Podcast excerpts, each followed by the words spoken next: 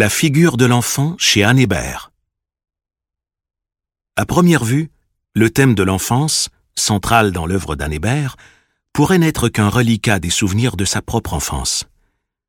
Certains critiques se sont étonnés qu'Anne Hébert s'y soit intéressé tard dans sa vie et qu'il lui ait accordé autant d'attention par la suite. Il subsiste, encore aujourd'hui, un malentendu à propos du traitement de ce thème que j'aimerais éclaircir ici. L'enfant tel que décrit par Carl Jung doit être considéré d'abord comme le produit de la nature originelle le plus précieux et le plus riche en avenir.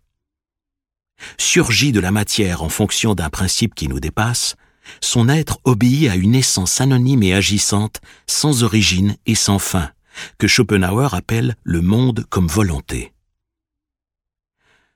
En tant qu'archétype, la figure de l'enfant est une image primordiale, un modèle élémentaire, c'est-à-dire un principe antérieur et supérieur en perfection aux êtres qui en dérivent. À ce titre, la figure de l'enfant est un thème universel qui structure la psyché. En tant qu'image, dit Jung, elle personnifie des forces vitales, instinctives, qui résident au-delà de la conscience individuelle. En ce sens, cette figure appartient à l'humanité entière, non à un seul individu. Précisons par ailleurs que l'intérêt d'Anne Hébert pour ce thème s'inscrit dans le prolongement d'un des courants modernes de son époque. Issu de la modernité du premier quart du XXe siècle, la figure de l'enfant comme métaphore, écrit en rime échonique dans Modernité, Modernité, avec l'élémentaire, le simple, le primitif, appartient au primitivisme en peinture. Picasso, Kandinsky, Klee, Miro.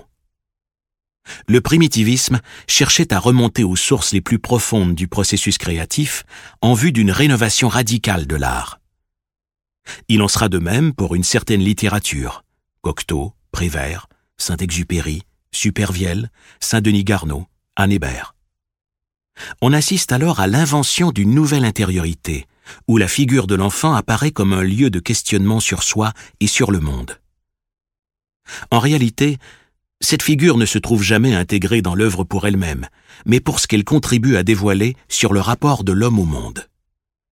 Il importe donc dès maintenant d'établir une distinction claire entre la figure de l'enfant comme métaphore, abordée ici, et l'enfant en tant que personne.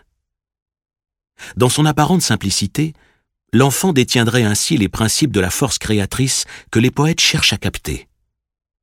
Pour Baudelaire, par exemple, les correspondances sensorielles ou la synesthésie est une expérience que partagent l'enfant et l'artiste. Sauf qu'elle apparaît comme l'état naturel de l'enfance, écrit Daniel Fabre dans Art de l'enfance et enfance de l'art, qui est l'âge de l'intensification et de la corrélation des perceptions jusqu'à la profonde unité, seule communication possible à l'être. L'univers de l'enfant est habituellement défini comme un mini-monde en comparaison de celui des adultes. Baudelaire, référence incontournable pour Anne Hébert, le désigne plutôt comme l'immense mundus enfantin, sacré, tout autre. Pour lui, écrit encore Favre, l'enfance s'identifie à l'extrême vivacité des impressions, la curiosité insatiable devant le monde encore inconnu et l'enivrement de la nouveauté. Rien ne ressemble plus à ce que l'on appelle l'inspiration du poète et de l'artiste que la joie avec laquelle l'enfant absorbe la matière du monde. C'est à cette curiosité profonde et joyeuse qu'il faut attribuer l'œil fixe et animalement extatique des enfants devant le nouveau, quel qu'il soit, visage ou paysage, lumière, dorure, couleur, étoffe chatoyante, nous dit Baudelaire.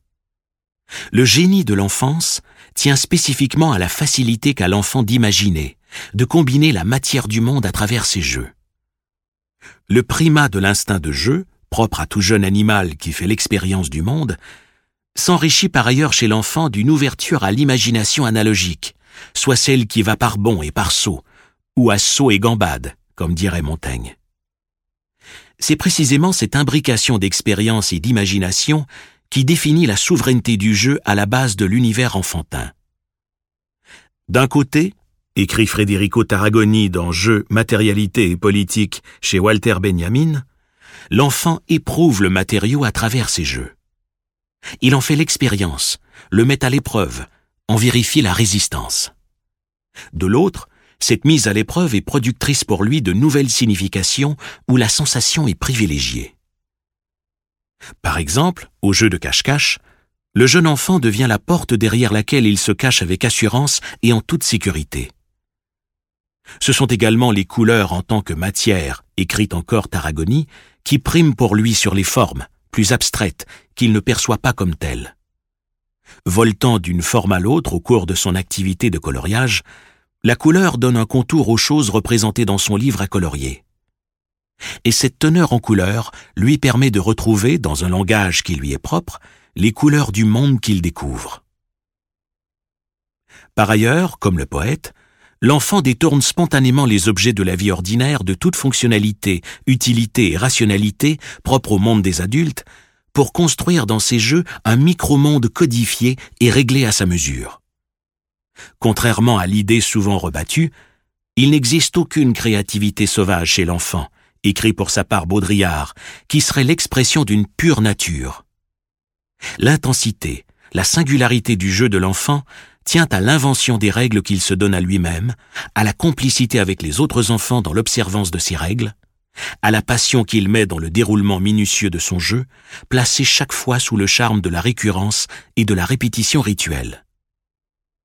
Tout comme dans le cas de la lecture d'une même histoire, dont il connaît pourtant les moindres détails, mais qu'il nous demandera de lui répéter soir après soir. L'enfant nomme aussi différemment les choses et les relie les unes aux autres au moyen d'associations analogiques. C'est-à-dire qu'il établit une ressemblance, une similitude entre deux choses de nature différente en les rapprochant sur la base de points communs. Il pourra ainsi trouver de l'autre dans le même, écrit Tarragoni, c'est-à-dire transformer une même chose en une autre. Comme relier deux objets apparemment sans lien pour en créer un nouveau avec des matériaux de nature et d'origine diverses. Ou encore, construire des ponts invisibles à nos yeux entre les mots, comme fait le poète avec ses jeux de substitution. En ce sens, il est possible d'affirmer que l'enfant préfigure l'artiste et le poète dont il est l'alter ego ou le double. Par son activité de détournement du sens des objets de la vie ordinaire, l'enfant confère un aura poétique aux choses, comme le fait le langage en poésie.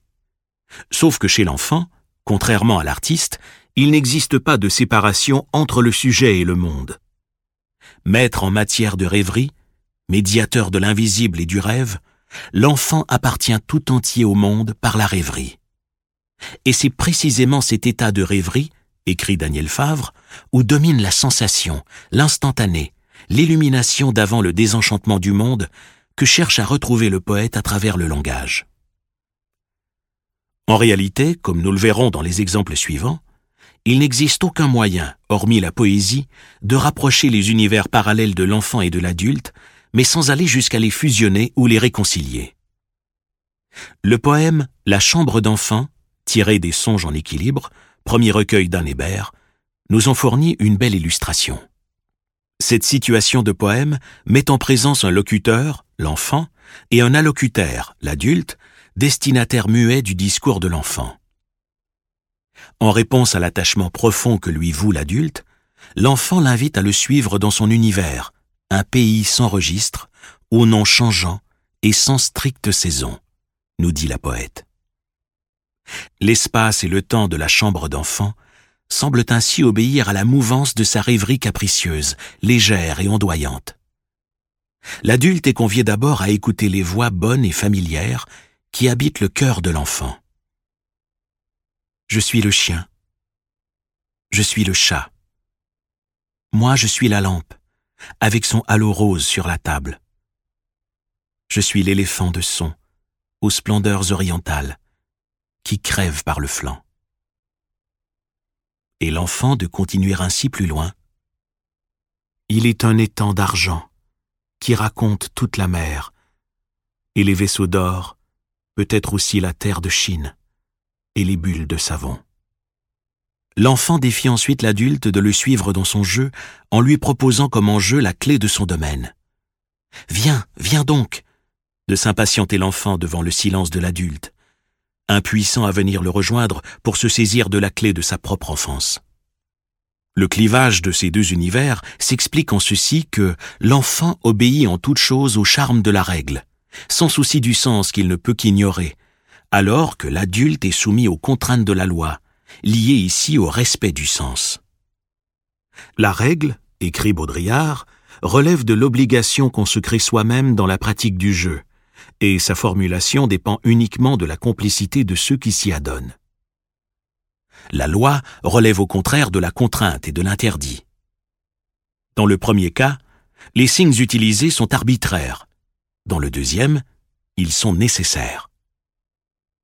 Je n'ai que faire de cette clé à mes doigts, dira soudain l'enfant. Si nous en faisions une souris blanche, pour voir jusqu'où va notre puissance. La possession de cette clé paraît dès lors intimement liée au jeu d'analogie proposé par l'enfant. Comme si elle dépendait entièrement de ce petit rituel initiatique auquel il est demandé à l'adulte de se prêter.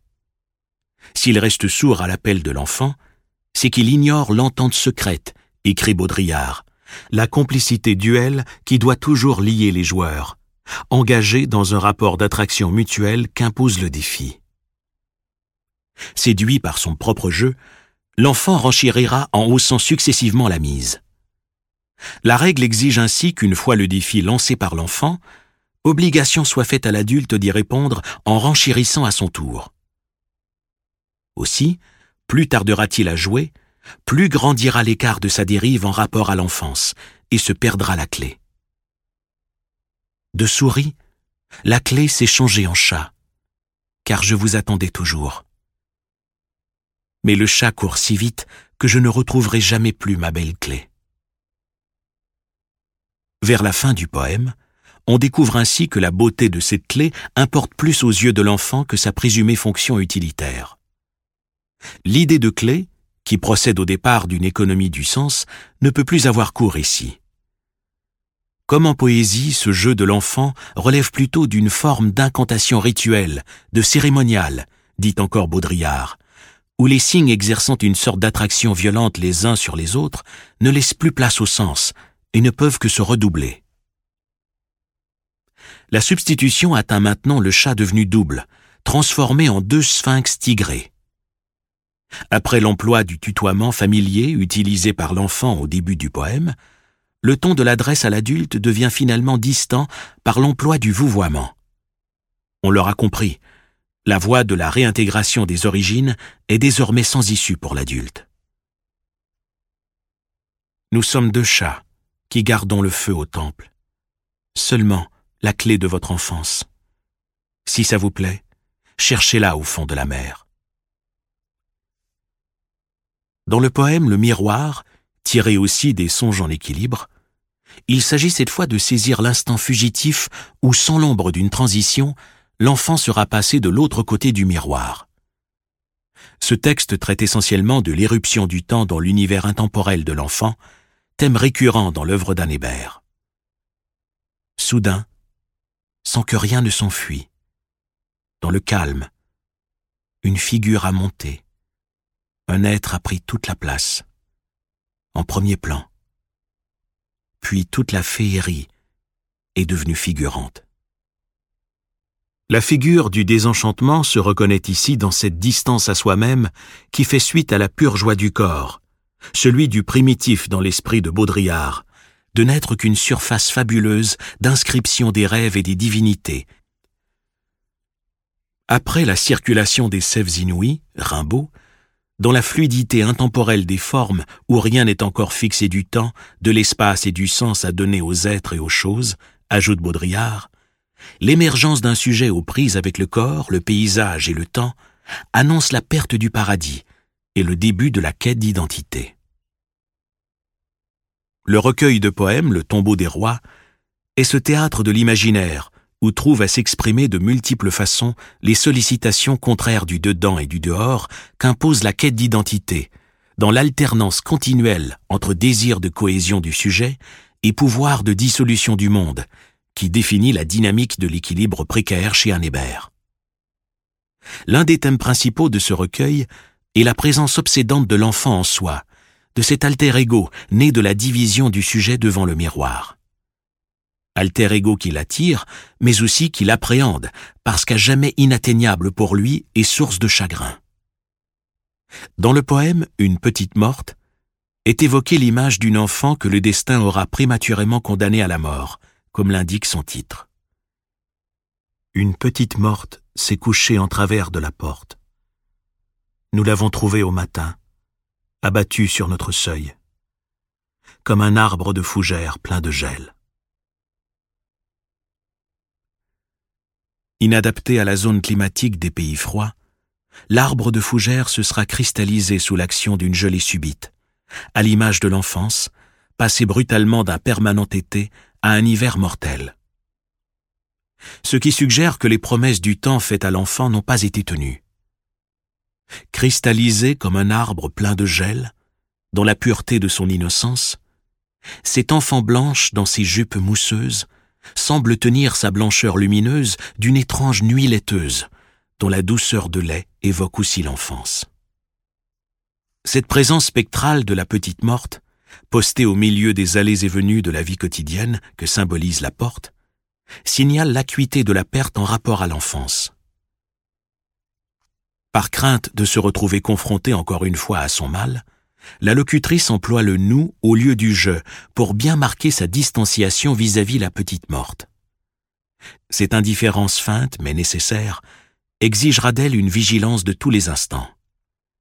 D'où le strict contrôle qu'exerce la locutrice sur ses moindres mouvements et la lenteur qu'elle impose à chacun de ses gestes. En menant ainsi une vie si minuscule et tranquille, en s'efforçant de vivre à l'intérieur de la maison du fait de cet obstacle créé par la petite morte, la locutrice doit payer le prix de cette surveillance à même ses veines ouvertes, sa vie glissant pendant ce temps sous le fil du rasoir. Elle doit ainsi lutter sans cesse pour conserver cet écart salutaire que lui assure le songe, écart qui cependant ira toujours rétrécissant jusqu'à atteindre finalement un point de tension extrême. Pas un de nos mouvements lents ne dépasse l'envers de ce miroir limpide. Soit ce point d'équilibre précaire entre la surface de ce miroir limpide où s'entête son image et son envers liquide où cette sœur que nous avons, dira la locutrice, se baigne bleu sous la lune, tandis que croît son odeur capiteuse l'aveu d'une parenté entre le nous de la locutrice et l'assiégeante, cette sœur que nous avons, laisse déjà présager l'émergence d'une autre image de soi qui risque à tout instant d'effacer la première. Depuis l'envers du monde, le paradis perdu exerce ainsi son attirance sur elle. Là-bas, baigné dans la lumière bleutée de la lune, le corps spectral de cette sœur lui paraît leste et libre de toute contrainte une odeur capiteuse a gagné l'air ambiant et continue de croître, appelant la locutrice à céder au désir à mesure que rétrécit le petit espace de plus en plus inhabitable du songe. La distance à soi-même s'exprime ainsi par une tension entre deux pôles qui relève de la division entre l'esprit et le cœur, ce dernier toujours associé à l'enfance chez Anne Hébert. Le poème Nuit nous en offre un autre exemple. On y décrit l'effondrement du sujet dans sa nuit intérieure, tel un navire naufragé reposant au fond de l'eau muette et glauque, alors que le cœur phare n'en continue pas moins fidèlement d'accomplir son rôle de guide sur la côte. Je repose au fond de l'eau, muette et glauque. J'entends mon cœur, qui s'illumine et s'éteint, comme un phare. Cette image synesthésique qui consiste à entendre le cœur s'illuminer et s'éteindre en soi par une sorte de dysfonctionnement des sens de l'ouïe et de la vue, évoque précisément l'écart qui s'est creusé depuis entre le sujet et son propre cœur. Le message que son cœur tente vainement de lui communiquer, même s'il devait exister, je ne déchiffre aucun mystère, dira-t-elle, semble obéir à quelque code secret dont le sujet n'a plus la clé d'où justement le silence de la nuit qui l'entoure. La division de soi-même à son cœur rappelle, comme nous le verrons dans un prochain balado, cet empêchement qu'a la locutrice du poème Sous la pluie d'interpréter les gestes de peine de celle qui dort à cause de la réfraction de l'eau, tremblante et pure, sur son abruit fluide. Sauf qu'ici, la perspective énonciative s'établit non plus de l'extérieur vers l'intérieur de cet abruit fluide qui lui demeure inaccessible, mais inversement de l'intérieur, ou plus précisément du fond de la mer vers la surface, ou continue de clignoter imperturbablement le phare. Finalement, cette dualité irréductible pourra s'exercer de différentes façons dans l'ensemble du recueil. Soit à l'intérieur d'un même poème, entre deux poèmes consécutifs, deux poèmes à distance rapprochée ou éloignée, ou encore quatre poèmes en chassé-croisé de manière rétrospective ou prospective. Toujours par ailleurs pour évoquer la distance incommensurable qui sépare le sujet de son double, en même temps que l'insistance indue de la mémoire à continuer de se le représenter. On constate finalement que la figure de l'enfant comme métaphore participe d'un projet plus vaste que la simple évocation. En occupant une place centrale dans l'œuvre d'Annébert, cette figure permet de souligner le rapport particulier qui s'établit entre le poète et le monde sur la base d'une intensité de l'esprit ou intensité spirituelle, comme l'écrit méchonique, dans la plus grande économie de moyens que représente ici l'enfant.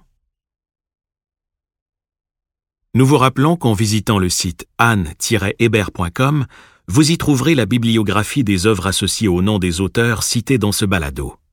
Vous pourrez également y prendre connaissance de la correspondance inédite de Robert Harvey avec Anne Hébert.